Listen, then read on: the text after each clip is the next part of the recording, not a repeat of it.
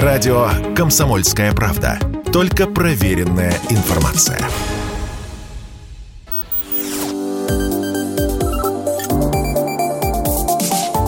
Что нового в союзное государство? Здравствуйте, в эфире программа «Что нового? Союзное государство». С вами Игорь Измайлов. Традиционно в завершении недели мы обсуждаем в прямом эфире с экспертами важные события в союзном государстве. Президент Беларуси Александр Лукашенко летит в Москву. Об этом сообщает телеграм-канал «Пул Первого». Российская столица 16 мая примет лидеров стран Организации договора о коллективной безопасности. Юбилейный саммит ОДКБ посвящен 30-летию объединения. Президент Беларуси Александр Лукашенко на предстоящей встрече с Владимиром Путиным обсудит вопрос вопросы импортозамещения. По его словам, на данный момент эти вопросы, вероятно, главные в отношении двух стран. Но, кроме этого, белорусский лидер отметил, что и в Беларуси, и в России много компетенций, но они, цитата, в силу определенных причин не развивались должным образом. С нами на связи заместитель председателя комиссии парламентского собрания Союза Беларуси и России по экономической политике Леонид Брич. Леонид Григорьевич, здравствуйте. Э, добрый день. Какие отрасли нам, вот, союзному государству сейчас необходимо развивать в плане импортозамещения в первую очередь? Э, есть, конечно, э, те сферы, в которых давно сотрудничаем, самый известный, наверное, продукты питания, строительство, сфера ЖКХ. Вот что еще не освоено? Особенно, наверное, важный вопрос в связи с уходом немцев с российского рынка.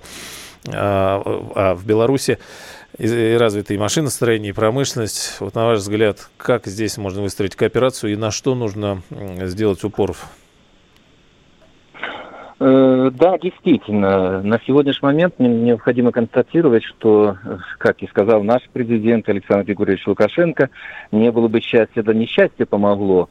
И в этой ситуации вот э, жизнь заставляет нас более плотно начинать работать в рамках союзного государства. И да, действительно, э, работала достаточно серьезно Республика Беларусь с Российской Федерацией в части и продовольствия, и оборудования. И у нас есть опыт э, сегодня в строительной отрасли, в строительстве жилья, и детских садиков – и знаем сегодня и из некоторых высших учебных заведений строительства э, Республика Беларусь оказывает содействие. Но э, правильно вы отмечаете, отмечаете, что сегодня и промышленная действительно кооперация должна быть. Действительно сегодня можно развивать сегодня кооперацию и, э, и это сегодня показывает, сегодня и э, опыт работы наших предприятий, что мы сегодня не снизили э, темпы и по этому году, вот за этот период времени, и наших э, таких э, промышленных, как и МАЗа, и БелАЗа. И в этом отношении сельскохозяйственной техники, тоже Гомсельмаша.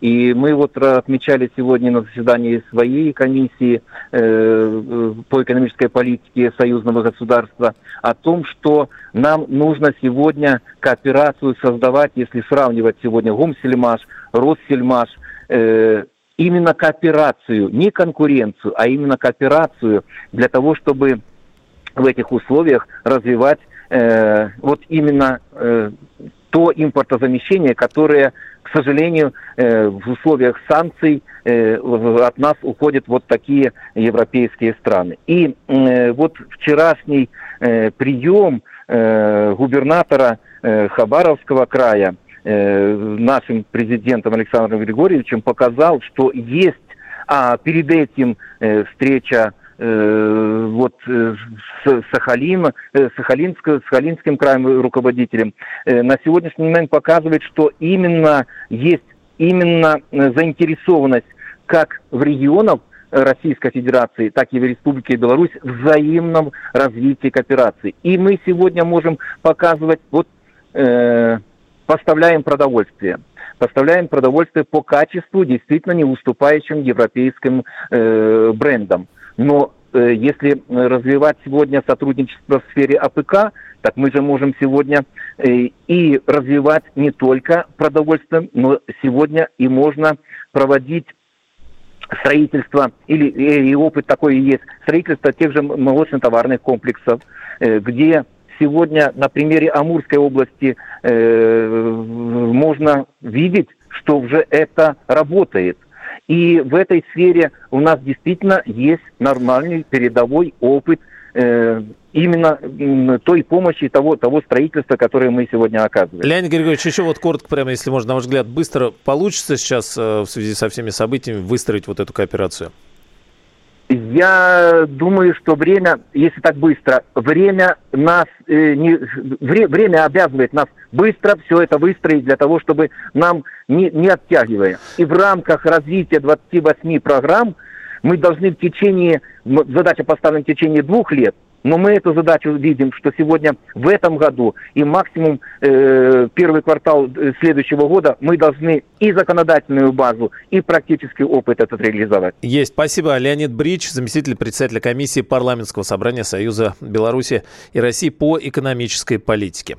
16 мая в Москве пройдет юбилейный саммит ОДКБ Организации договора о коллективной безопасности. Как указали в Кремле, на саммите планируется обсудить ключевые вопросы взаимодействия в рамках ОДКБ, актуальные международные и региональные проблемы проблема. Ну а кроме этого, по дальнейш... вопрос по дальнейшему совершенствованию системы коллективной безопасности. С нами на связи Кирилл Коктыш, доцент кафедры политической теории МГИМО, член экспертного совета по делам национальности Госдумы. Кирилл Евгеньевич, здравствуйте, приветствую вас. Кирилл Евгеньевич. Кирилл да, слушаю вас. А, что самое главное сейчас на повестке дня, на ваш взгляд, э, какие вопросы будут обсуждаться на этом саммите? А, на саммите АДКБ? Да. А, новые, новые вызовы. То есть понятно, что АДКБ э, на Казахстане, в общем-то, а, обнаружила, что она состоялась, состоялась ли как практическая организация, которая может гарантировать безопасность. И дальше возникает уже вопрос об обеспечении стратегической безопасности всего евразийского пространства, учитывая, что попытки дестабилизировать его идут по всему периметру. Мы это видим, в общем-то, по в общем по той информации о работе, скажем, в первую очередь британских спецслужб, которые, в общем-то, активизировались по всей периферии бывшей, бывшей Британской империи, которая, по иронии судьбы, совпадает с периферией российской.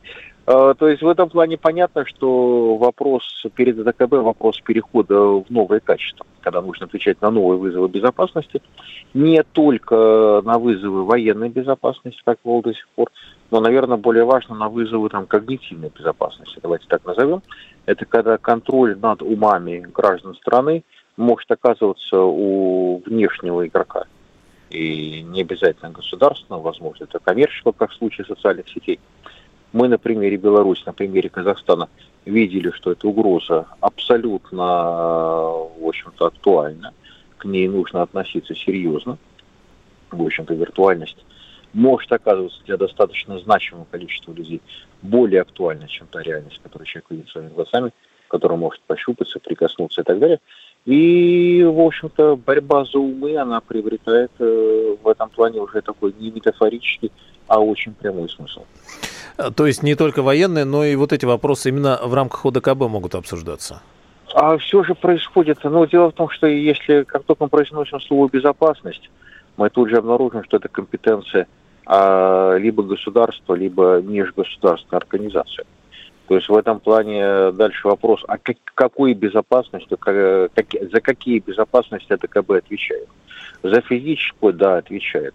А за информационную отвечает, но получается, что, наверное, да, потому что все-таки мы видим, что достаточно схожие законы по информационной безопасности, вот, что принимаются в рамках Белорусско-Российского союза, а дальше они воспроизводятся и по остальным а, странам АТКБ, ну, не в том темпе, как хотелось бы.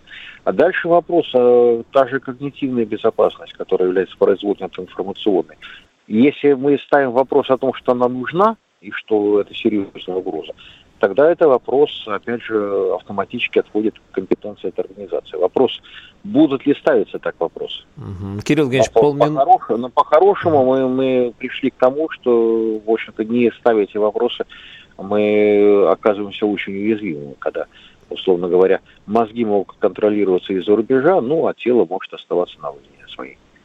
Есть. Пас... Спасибо. Кирилл Кокташ, доцент кафедры политической теории МГИМО, член экспертного совета по делам национальности Госдумы. А, в ОДКБ входят Армения, Беларусь, Казахстан, Киргизия, Россия и Таджикистан. Сейчас в организации председательствует Армения. Далее в программе анонс телеканала «Белрос» с Александром Ананьевым.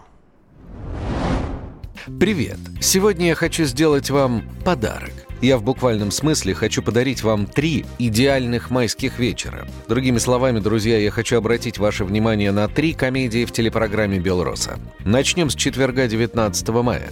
Ирина Купченко, Светлана Крючкова, Лия Хиджакова и Людмила Гурченко неожиданно для себя оказываются в новой реальности и вынуждены приспосабливаться в безжалостных джунглях дикой рыночной экономики. Кто-то со мной может поспорить, но я правда считаю, что «Старые клячи» — это одна из лучших комедий Эльдара Рязанова. Еще раз напомню, это в четверг, 19 мая в 21.10. Продолжим череду идеальных вечеров в субботу, 21 мая. «Мани Девелутто» 1979 года. Сочная, знойная, итальянская комедия «Бархатные ручки».